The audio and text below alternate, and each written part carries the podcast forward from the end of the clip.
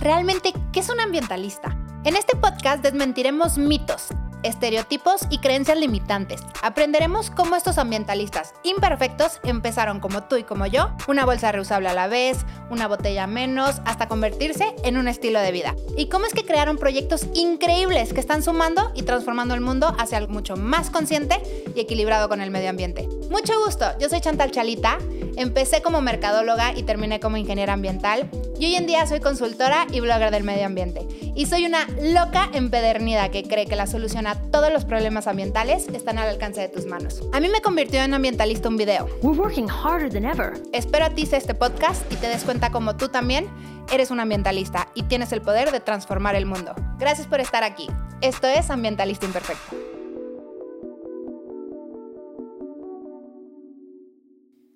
Bienvenidos a un episodio más de Ambientalista Imperfecto. Hoy vamos a conocer todo el mundo de la moda de segunda mano. Vamos a quitar tabús, creencias, todo lo que tú crees así que por qué no debes de comprar segunda mano. Hoy vas a entender el por qué sí. Y lo más increíble es que lo vamos a hacer de la mano de una mujer que es la cuarta generación en su familia que está involucrada en la industria textil. Esta mujer es fundadora de Bopero. Se llama Maggie Ferber, bienvenida al podcast. Qué gusto tenerte por aquí. Gracias, un placer. Y gracias a todos los que nos están escuchando también. Cuéntanos, ¿quién es Maggie? ¿Cómo es que lleva todo esto de la moda cuatro generaciones en tu familia? ¿Y cómo es que pasó de industria de la moda a moda de segunda mano. de moda a remoda. De moda a remoda, me encantó, no lo pudiste decir mejor. Pero sí, bueno, yo soy uruguaya, como verán por mi acento. Viví casi 10 años en Estados Unidos, donde me especialicé en todo lo que es el branding, el posicionamiento de marca. Y ahí fue donde entendí, detecté esta oportunidad en la industria de la moda. Yo veía a mi papá y lo idolatraba y decía, quiero ser como él algún día, cuando era chiquita. Y hoy me toca ser como él. él dirige una empresa de moda. En Uruguay. En Uruguay, sí. Solamente que a mí me toca dirigir una de remoda. ¿Y qué pensaron? ¿Qué te dijeron? Uy, nada. Maggie, imagínate si es difícil, ellos le dicen trapos a la ropa. Imagínate si es difícil vender trapos, si va a ser difícil vender trapos usados. Como de que en shock. O sea, ¿qué estás haciendo? Y yo tipo, mira la industria, mira lo que está pasando en Estados Unidos, mira lo que está pasando en Europa, es increíble, o sea, la oportunidad es gigante, hay que cambiar el mundo, hay que hacerlo, hay que hacerlo. Y lo, me, costó convencerlos. O sea, y tú estabas en Uruguay y de repente tuviste esta idea de que empezaste a ver en otras partes del mundo que se empezó como a viralizar esta parte de la moda de segunda mano y dijiste, ¿por qué no existe acá? ¿Me lo tengo que traer? Totalmente. Así fue tal cual. Sumado a que en mi closet había un par de prendas de más, ¿no? De hecho, hay una estadística que dice que solamente usamos el 70% de lo que tenemos en el closet. Yo la verdad creo que aún menos, ¿eh? que solamente usamos el 30% de lo que tenemos en el closet. Justo te iba a decir. El, sí, yo también creo. No sé si el 30, ya soy más consciente, pero sí, la verdad es que ves muchísimas prendas y dices, ay, para luego, ¿no? O para una ocasión especial, o seguro después me lo voy a poner y la verdad es que, no. Nunca sucede, nunca sucede. A ver, y cuéntanos, ¿cómo fue el proceso? O sea, ¿cómo pasó este momento de lo viste y voy a hacerlo una realidad? Bueno, yo soy muy de las ideas. De hecho, en mi carrera, una de las carreras que hice fue en publicidad en Miami Ad School, que es una escuela creativa. Miami Idea School le llaman. Eh, entonces las ideas como que llueven. Y obviamente hay que bajarlas a tierra, hay que ¿no? concretar y decir, vamos a hacer esto, tiene que funcionar así, va a ser así, se va a llamar así. De hecho, el nombre Bopero, tu ropero virtual, tiene un porqué atrás, tiene ¿no? este sentido de vamos a sacar la ropa de tu closet y la vamos a transformar en prendas digitales, en un closet digital, para que otras puedan entrar y comprarlo y así se genere como esta movida cultural de que esté cool comprar y vender moda de segunda mano, que por suerte es lo que está sucediendo hoy. Entonces, con todas estas ideas bajadas en una presentación, me acuerdo perfecto hasta el día de hoy, la paleta de colores, todo tenía que ser como muy prolijo, muy aspiracional, que eso es lo que carga la marca hoy. Em, y fui y me presenté con los fundadores de Pedido Ya. Pedido Ya es como Rappi en, en Latinoamérica, solo que no está en México. Y ellos me dijeron, Maggie, esto puede escalar, esto puede ser gigante, este es el futuro de la moda, esto es como cuando nosotros veíamos food delivery y decíamos hay que hacer food delivery en Latinoamérica. Y ahí me, me dieron como manija, como decimos nosotros, y con toda esa manija salí a buscar a mis co-founders, que sin ellos hoy Vopero no sería lo que es, porque realmente ellos traen ese factor exponencial, eso de vamos a hacerlo gigante, vamos a conquistar más, vamos a que las operaciones escalen, vamos a ponerle más tecnología, más data, más... Es como que lo hicieron un producto junto con, ¿no? Y lo llevaron al próximo nivel. ¿A dónde fuiste a buscar a esos? ¿De dónde, ¿Dónde se los encuentran? sacas? Sí, ¿dónde se encuentran? Bueno, eh, uno de ellos me lo recomendaba, todo el mundo me decía, che, tenés que hablar con Ale Esperanza, tenés que hablar con Ale Esperanza. Y yo digo, bueno, ta, voy a llamar a este señor Ale Esperanza porque algo bueno me va a traer. Entonces lo llamo, él es emprendedor en Devor de su emprendimiento pasado, ya conocía el mundo de los startups, entonces viene pensando que me va a mentorear y se va de mi casa el CEO de mi empresa. Así que ahí poder de conquista, ¿no? Con las ideas y con, con la ejecución y la, la visión atrás, eh, fundamental para, para salir a conquistar este equipo y a motivarlo. Todo esto en Uruguay. Todo esto en Uruguay y Ale había vivido en México, entonces él fue el primero que cuando en Uruguay vimos todo, que fue como un éxito, fue como un suceso cuando nació Bopero en Uruguay. Todo el mundo ¿Hace hablaba de cuánto? Bopero hace, ¿Hace dos cuánto? años. Están escuchando esto. Yo creo que es la empresa de moda sustentable más grande de México actualmente y tiene dos años. Dos años en Uruguay, un año y poquito en México. No, o o sea, me puse, veme la piel. Estoy, no, es que no lo puedo creer, Maggie. Sí, un año y poquito. sí. ¿Cómo, ¿Cómo lograste eso? A ver, es una locura. según yo hay muchísimos retos, ¿no? Detrás de... No, más que retos, como empecé el podcast, muchísimos tabús, mitos, personas que no se atreven a comprar segunda mano. Inclusive yo llegué a ser de esas personas. Obvio. Hasta que entendí que vintage me encantaba y vintage y segunda mano es lo mismo, nada más la única diferencia es la mercadotecnia. Dije, a ver, ¿por qué no? Entonces ya me abría la oportunidad y ahora es como un hobby, ¿no? Encontrar la mejor prenda, esa joya de la corona.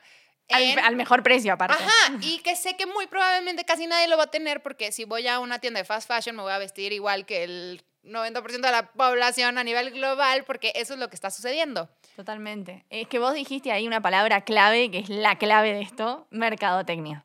O sea, la clave de la segunda mano para nosotros fue reposicionarla, rebrandearla, revalorizarla, transformarla en lo que realmente tiene que ser, que es la mejor opción, precio, calidad, producto. O sea, marca, e- es como que está en, en el ideal perfecto de lo que uno se imagina eh, de su closet. Es un closet de segunda mano, es un closet único, es un closet donde el estilo pesa más que la moda, es un closet que realmente te representa porque dejas ir y dejas ir y dejas ir y traes lo que hoy sos vos y dejas ir lo que ya no sos. Entonces es como que es un closet que te hace sentir bien, que ayuda al Que está en planeta, que movimiento, está en movimiento. Es- es divino, es como una vez que sos parte de esto, se hace tan adictivo que como que no vas nunca más al mall. Oye, a ver, ahorita vamos a entrar a los detalles de cómo funciona Bopero y cómo hiciste esta locura de imperio de moda de segunda mano, pero me gustaría saber cuáles son los retos, estos tabús o estas, a lo que te realmente, escuchemos ahora sí lo feo, a lo que te estás enfrentando para posicionar no solo Bopero, el mundo de segunda mano. Obvio, primero que nada la calidad. O sea, pensá que nacimos en pandemia, entonces la gente decía, pero me voy a comprar algo que está usado y lo desinfectan y lo no. to- todo ese tabú que tiene me va a llegar en perfecto estado.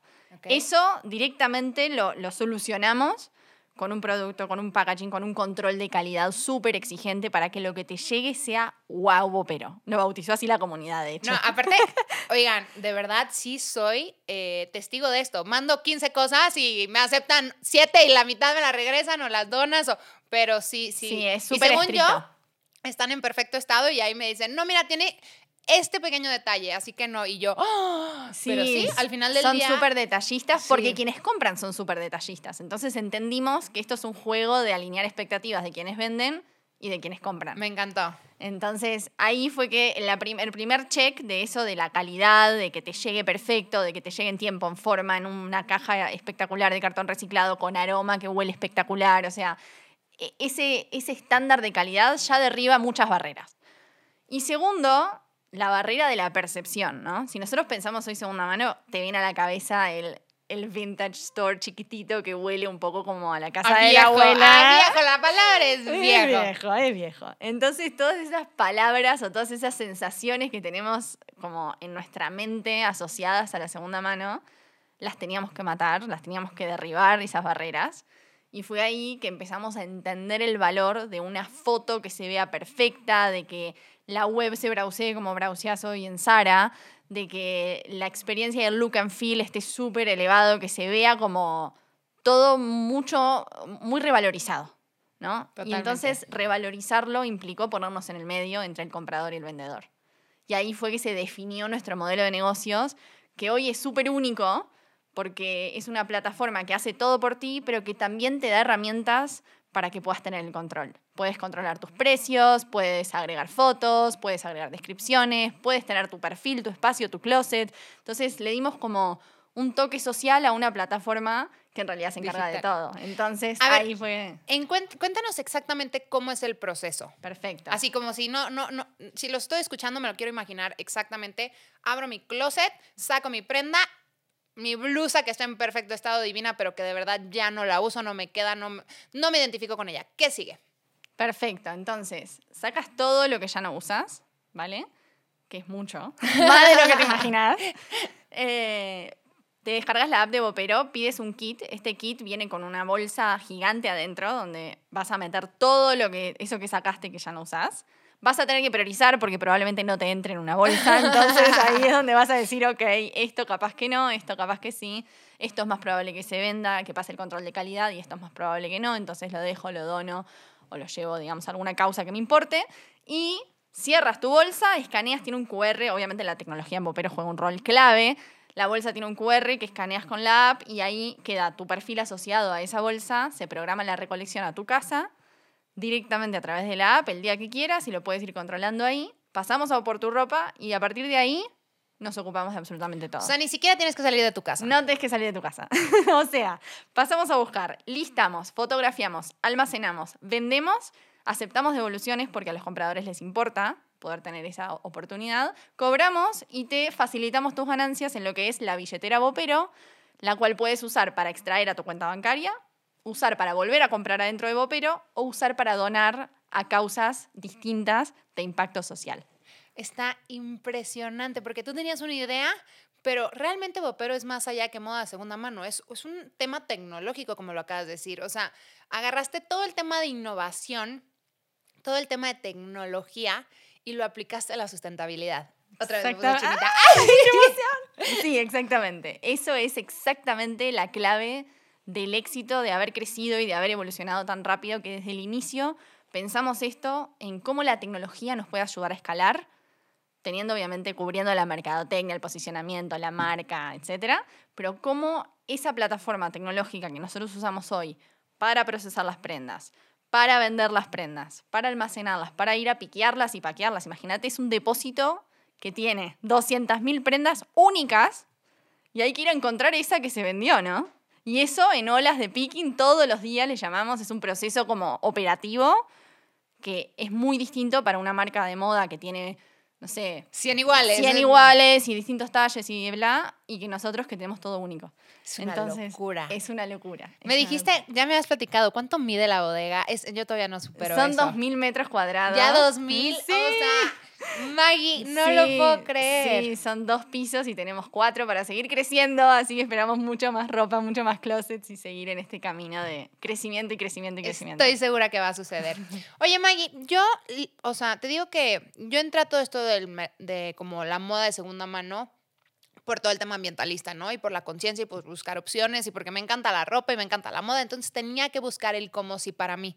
Pero inclusive en mi círculo cercano sigo sintiendo que muchísimas personas no se han abierto a eso. Entonces, ¿cómo va la aceptación de esto en, en México? ¿Cómo, ¿Cómo lo estás sintiendo? ¿Cómo, ¿Cómo vas?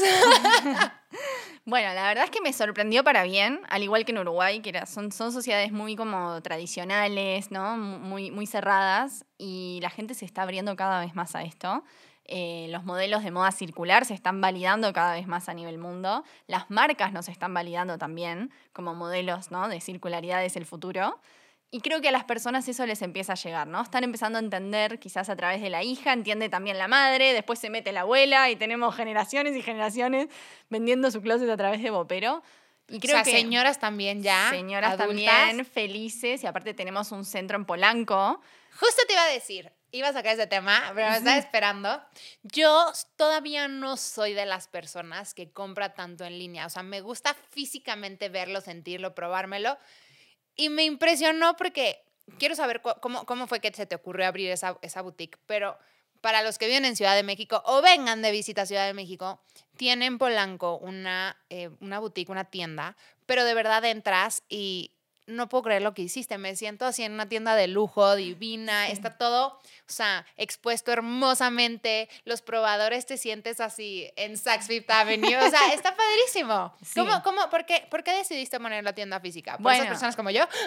Eh, Exactamente. Y porque era una barrera, nos dimos cuenta, sobre todo en México, que la confianza era un problema. Las personas pensaban, imagínate que nacimos en México hace un año y poquito, las personas decían, nada. me van a robar mi closet. Y nada que ver, o sea, es como que había que realmente dar esa sensación de confianza, pero no solamente la sensación, estar ahí. Había que plantar bandera en México y la tuvimos que plantar, obviamente, en el mejor lugar, en, en- en ese lugar aspiracional, en ese lugar que nos revaloriza como, como moda circular o como empresa de... Estás de en. Molière, ¿no? Molière 115, estoy literalmente mirando el Palacio de. Así que...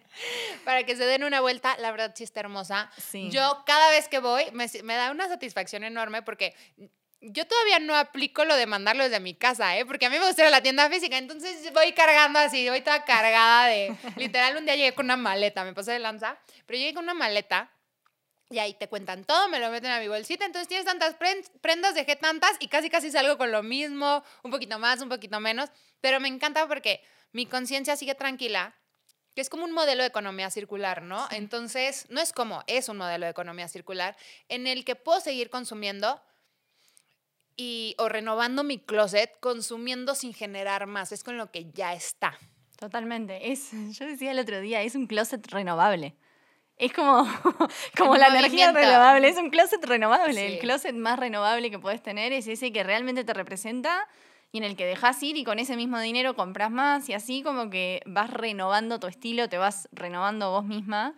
Y lo que acabas de decir, no tienes que gastar más, con lo mismo que, o sea, inclusive si eres de esas personas que quieres ahorrar o no quieres gastar mucho en este tema, pues con lo mismo que sacas te genera un ingreso, Sí. porque aparte sí, o sea, también cómo le hacen con eso, porque veo que sí o sí vendes mis cosas. Entonces, sí veo que van llevando promociones y así, pero ¿cómo está el algoritmo o la estrategia para que sí salgan mis prendas? Porque tengo en otras plataformas en donde creo que llevan años y no han salido. Entonces, sí, Sí. sí noto ese diferenciador. O sea, Sí. hay muchísimas que también son muy buenas, no voy a desacreditar. Todas las plataformas, todos los negocios de segunda mano, los vamos a elevar aquí. Entonces, o sea, no hay discriminación, al contrario, todos suman, pero sí noto ese diferenciador. Entonces, ¿cómo le hacen? Sí, creo que ahí entro a jugar muchas cosas. Una es el algoritmo que tenemos para entender qué es lo que a ti como usuaria compradora te interesa, qué es lo que te gusta, qué productos realmente van a ser para ti. Imagínate que hay 200.000 prendas y te las mostramos todas en la aplicación, te volvés loca. Entonces, el algoritmo entiende, según lo que tú vas browseando, lo que vas cliqueando, los boperos que vas siguiendo, eh, tus talles, tus estilos, tus colores, va entendiendo y te va recomendando cada vez, o sea, te va haciendo recomendaciones cada vez más cerca de Más lo que a ti te gusta, más asertivas.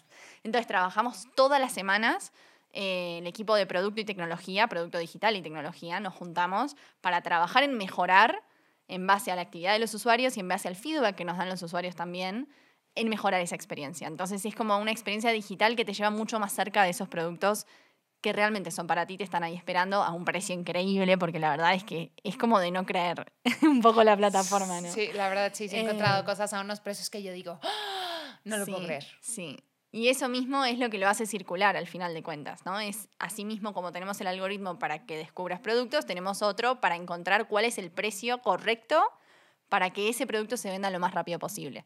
Entonces ahí vamos entendiendo en nuestro sistema de pricing o de priceo eh, cuál es ese precio al que tenemos que llegar y si no es el precio que está seteado, vamos recomendando, vamos haciendo recomendaciones de descuentos, de bajar los precios. Eh, luego de 30, perdón, luego de 90 días entran los productos en un periodo que le llamamos rebajas y la idea es justamente que en la rebaja se encuentre a ese comprador que está dispuesto a pagar ese precio y pueda seguir circulando en la mercadería y pueda seguir generando ganancias. O sea, pueda ¿cómo seguir invirtiéndolas adentro de Bopero para seguir con esta idea de closet renovable, ¿no? Que es un poco el concepto. Y aquí veo dos cosas. Eso es lo que sí vendo. Y como te decía, lo de la bolsa, hay ciertas partes que no, no pasan el estándar de calidad. Sí. ¿Qué le pasa a esas? Cuéntanos la historia de qué le pasa a esas prendas que no pasan. Nosotros siempre decimos, si vos estás emocionalmente apegado a la prenda, no la mandes a Bopero. Bopero es para las prendas las que realmente dijiste, la voy a sacar de mi closet, necesito espacio, esto no me representa, esto ya no soy yo, quiero que genere movimiento, quiero que genere impacto. Entonces, en Bopero cuando entran, te damos la posibilidad de donarlas a fundaciones, que ahora te cuento un poquito más. Sí, por Tienen favor. tres causas distintas, tres propósitos distintos. Una, hay algunas fundaciones que lo que hacen es talleres de upcycling en comunidades marginales. Esto quiere decir que toman, no sé, quizás una t-shirt que tenía un agujero, que no pasa el control de calidad, la cortan toda y la transforman en un huesito para una mascota. Y todo ese trabajo vuelve a Bopero, se vuelve a vender adentro de Bopero para generar ingresos para esas comunidades marginales. ¿Cómo se llama esa fundación? Qué bonito. Ellas se llaman, ellos se llaman Greenbone Ok. y los pueden encontrar también y comprarles a ellos directamente o a través de Bopero también. Después tenemos un segundo foco, que es la vestimenta. Obviamente hoy sigue habiendo gente en el mundo que necesita vestimenta, que necesita abrigo. Entonces ahí llegamos a través de una fundación que se llama Origen, que realmente distribuye prendas que no pasaron el control de calidad y que son de abrigo para comunidades que realmente están en situación muy crítica y necesitan esta vestimenta. Y después tenemos un tercer foco, que son bazares. Hay fundaciones que necesitan dinero y como nosotros no podemos vender esas prendas porque nuestras compradoras no quieren comprar algo con agujeros, con manchas, con roturas, pero ellos hacen bazares y con esos fondos siguen alimentando a su fundación. O sea, sí o sí, esa prenda que sacaste de tu closet va a ayudar a alguien. O te va a ayudar a ti a generar tu propio closet de economía circular, o va a ayudar a unas comunidades a generar un modelo de negocio y una funda, eh, perdón, que generar un modelo de negocio y generar un ingreso por medio de nuevos productos, que es lo que dijiste de upcycling, Sí. o el término en español sería suprarreciclaje, que es como de algo que ya ajá, no sirve hacer un nuevo producto. Entonces, como que en la escala lo subes. Y si no, alguien más se va a vestir con ello. ¿Sí? O va a ir a un bazar donde se va a vender para poder generar ingresos para esa fundación. Y todas esas fundaciones y, y organizaciones están chequeadas por nosotros para asegurarnos que las prendas realmente estén generando ese impacto. Entonces, Así que no llegan a la basura. nada llega a la basura. Ese es nuestro objetivo principal, porque si nosotros nos ponemos a pensar hoy, al día, cada segundo que pasa hay un camión de esos de basura lleno de ropa que se tira o se quema en algún lado en el mundo. Cada segundo. O sea, ahorita en esta plática no quiero ni pensar cuántos. 3.000 camiones. Qué es una locura. locura. es una Oye, locura. y las bolsas, porque yo me acuerdo la primera vez que llegué, dije, qué bonito, qué bonito, qué bonito, y vi el costal de plástico y bueno, casi voltea y dije, madres, por poco no dejo mis ropa. Pero ya me platicaste a mí, entonces platícales a los que nos están escuchando, ¿qué pasa con esas bolsas? Sí, las bolsas las hacemos, de hecho, con una cinta de seguridad porque queremos darle a los vendedores, la, digamos, la seguridad y la tranquilidad que esa bolsa no se abre hasta el momento que la abrimos bajo cámara de seguridad. Entonces, esa bolsa, además de tener esa cinta, es una bolsa plástica hecha de plástico reciclado, pero que además, una vez que vuelve a Bopero, se va a una fundación que se llama MITS, que trabajan eh, justamente con residuos de empresas y los transforman en otras cosas. En Bopero les pedimos unos modelos de tote bags, de carteras, de bolsas que se están vendiendo y se venden súper bien. Entonces, lo, de vuelta, ese supra reciclaje existe para generar cero desperdicio en lo que es nuestra cadena, digamos, o no, nuestra generación de nuestro negocio, que genere el, menor desperdicio posible y el mayor impacto posible. Estoy impresionada porque está pensado todo de pies a cabeza. ¡Qué locura, Maggie! Sí, sí, y sí. tiene dos años tiene para dos que años. vean, para que vean lo que puedes hacer. Sí se puede. Y a ver, esto ya entonces ya está teniendo una aceptación, ya está en Uruguay, ya está en México, tú lo viste en Europa. ¿Cuál crees que es el futuro de la moda? Uf, el futuro de la moda es circular. Eso no está en discusión. Es un Ay, qué futuro. bueno, ¿no? es que bueno, qué bueno. No, pero realmente eh, es una validación que sucede día a día. Es una vertical que crece en moda día a día. De hecho, es una vertical que dentro de los próximos 10 años, la remoda va a ser más grande que el fast fashion. Y si pensamos hoy, todos consumimos fast fashion. ¿A cuánto está creciendo al año el- la moda de segunda mano? bueno, crece a un ritmo de 200% al año. Realmente es una locura el potencial y además se acelera, ¿no? Año a año se va acelerando este crecimiento, crece ocho veces más rápido que la industria de la moda en general. O sea, dentro de la industria de la moda, la vertical de moda circular es la que por lejos está creciendo más hoy por hoy en el mundo. Y eso quiere decir que el futuro, otra vez, como decíamos al principio, va a ser circular. Me es que si lo piensas, si lo piensas, hoy lo que tenemos hace 10 años que nosotros consumimos fast fashion. Todos consumimos algo de fast fashion dentro de nuestro closet, todos tenemos una prenda eh, de esas marcas que producen rápido, que producen muchas colecciones al año, que producen mucha cantidad de ropa y que mucha de esa ropa lamentablemente termina en un basurero. Entonces, esta industria que hace 10 años se dedica a vender este concepto de moda más rápido, más rápido, más rápido, hoy el mundo está diciendo, che, pará, démonos vuelta y veamos a ver qué pasa con todo eso que ya lo producieron, todo eso que ya está en el mundo. Porque la prenda más sustentable es la que ya existe. Totalmente. Ahí te voy a meter a un tema un poco, voy a tocar un tema un poco polémico, porque muchos ambientalistas dicen que la moda de segunda mano en sí tampoco es la solución, porque al final del día depende del fast fashion, porque la mayoría de lo que compras ahí, pues mucho sí viene del fast fashion. Entonces, si tú me dices que va a llegar a superarlo en algún momento y baja esta producción de fast fashion y crece el modelo de segunda mano, entonces, ¿cómo, cómo va a funcionar si le bajas a, a- a- como que a la demanda? Me encantó la pregunta. fuente. Sí, hasta yo me, me la puse nerviosa. bandeja, o sea, me estás, estás sirviendo. Contéstanos, contéstanos, a ver, te escucho. Bueno, la situación es la siguiente. Hoy por hoy consumimos mucha moda fast fashion y eso quiere decir que hay mucha en el mercado y eso quiere decir que va a haber mucha en las plataformas de reventa. Pero si nos ponemos a pensar que con el mismo dinero podemos comprar un par de jeans en Shein o un par de jeans de Levi's recirculados en Bopero, la decisión es inteligente.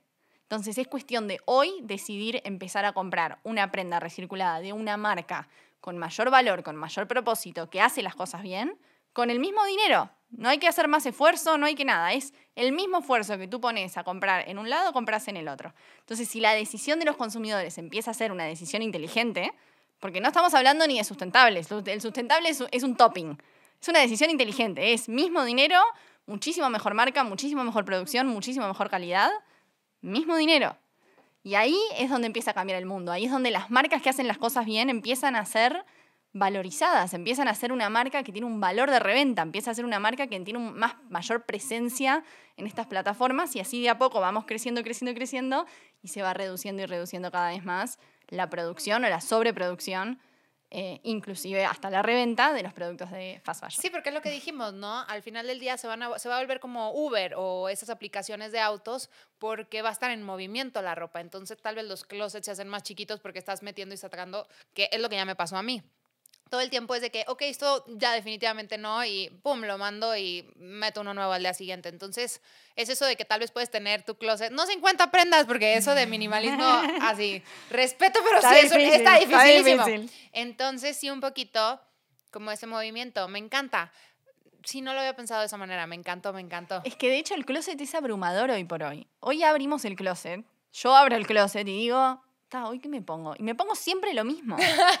o sea, es como, y cuando empaco la maleta, "Ta, ¿qué me voy a llevar al viaje? Y me llevo siempre lo mismo. Entonces, ¿para qué tengo todo el resto?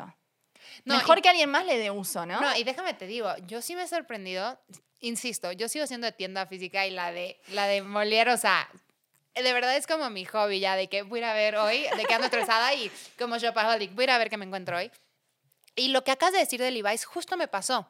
Encontré un vestido de Marc Jacobs divino que, o sea, creo que estaba en como dos mil pesos, que era lo mismo que me saldría uno en Zara, yo creo. Y volteé y dije, no lo puedo creer. Y estaba, o sea, como nuevo. Y claro que me lo llevé. Y luego encontré otra marca, como me han chulado esos abrigos, que me los tuve que llevar, que esos sí estaban cero basic, así, ya sabes, de que toda la lentejuela, todo, 10 mil colores, parecía un pastel yo, pero hermosísimos, de un diseñador eh, español con etiqueta. Yo decía, ¿qué hace esto aquí? Y ahí estaba.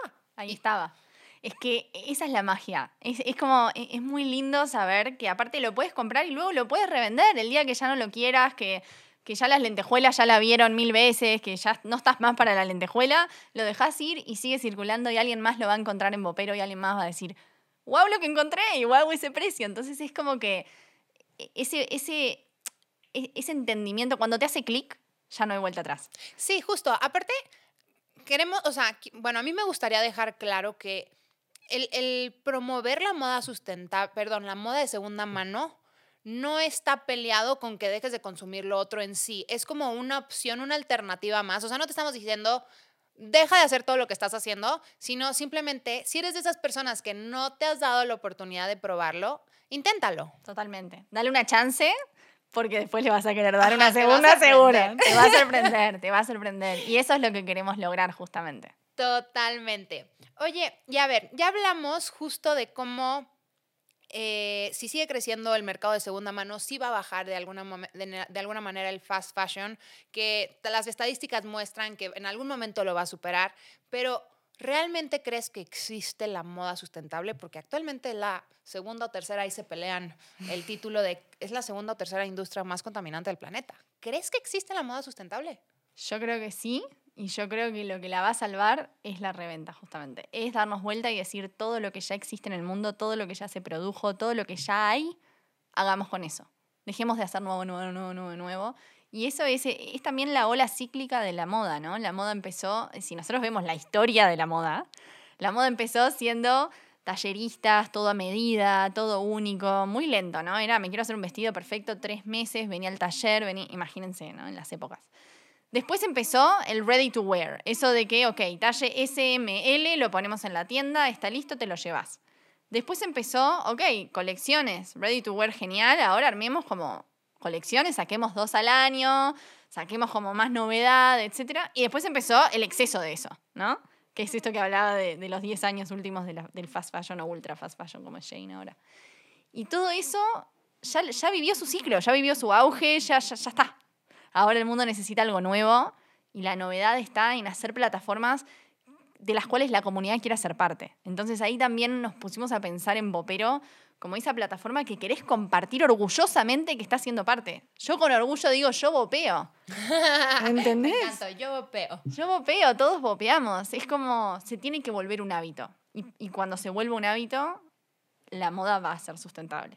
Es que sí me encantó lo que dices porque en la historia de la moda, sí es cierto, iba evolucionando, ¿no? Pero la forma de vestir iba evolucionando. También. Y las mujeres no podían usar pantalones y de repente sí pudieron y no existían los jeans y después de la Segunda Guerra Mundial existieron los jeans. Pero ya el fast fashion ha logrado algo que ya no se puede innovar más en tema de diseño. O sea, sí se puede, pero 52, 54 o los 6.000 productos que produce Shane al día, pues no, ya, ya no puede ser tanto más creativo. Entonces ahora creo que la, la innovación tiene que evolucionar al cómo la consumimos la moda, no cómo se crea la moda. Sí, totalmente. Es que yo siempre digo, es como que está dejando de ser moda y está empezando a ser estilo. Ay, ¿no? me encantó. Como que Oye, hoy tiene muchas a buenas frases. Ah. ¿viste? Estoy brandeada. Me dedico a esto. No. Eh, pero sí, eh, la gente es como que ves a alguien y le dices, wow, qué cool que estás vestido, qué cool tu estilo. Y ese estilo se logra siendo realmente uno mismo. Porque cuando uno lleva puesto lo que a uno lo identifica, ese empoderamiento, ese, ese aura que nos rodea, es como, es todo lo que está bien. Entonces hay que, hacer, eh, hay que hacer más de eso, hay que encontrar ese todo lo que está bien, hay que encontrar su propio estilo, hay que buscar esas prendas joyitas únicas que hagan que salgas a la calle y la gente te mire y te frene y te diga, wow, ¿dónde lo compraste? Y tú, es único. lo bopié. Lo copié. ¿Sabes qué me encantó? Lo que acabas de decir de ya no estás a la moda, ya tienes tu estilo. Sí. Que Yo es- creo que esa es la nueva era de la moda.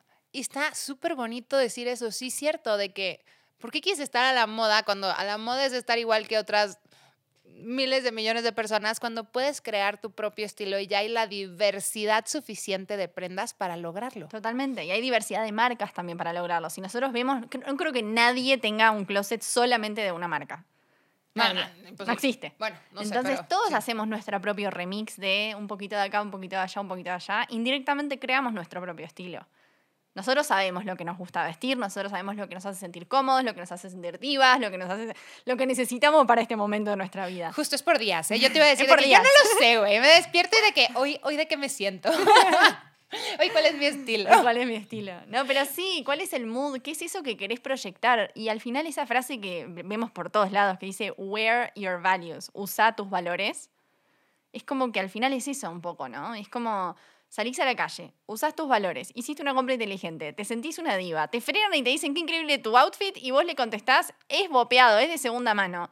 Y todo ese wow Y se siente bien. se siente muy bien. Entonces nosotros decimos, vinimos a hacerle bien a la moda, vinimos a hacerle bien a la gente que luce moda. Me encantó porque en, en uno de los primeros episodios tuvimos de invitada a, a Mireille eh, a Kat, porque todo le digo más apellido, pero mira, es experta en moda sustentable. Le decía, amiga, a ver, dime exactamente eh, cuál, o sea, unos tips o cómo escoger realmente moda sustentable. Y me decía, la que comulgue con tus valores. Y yo, no necesito que me digas más, güey.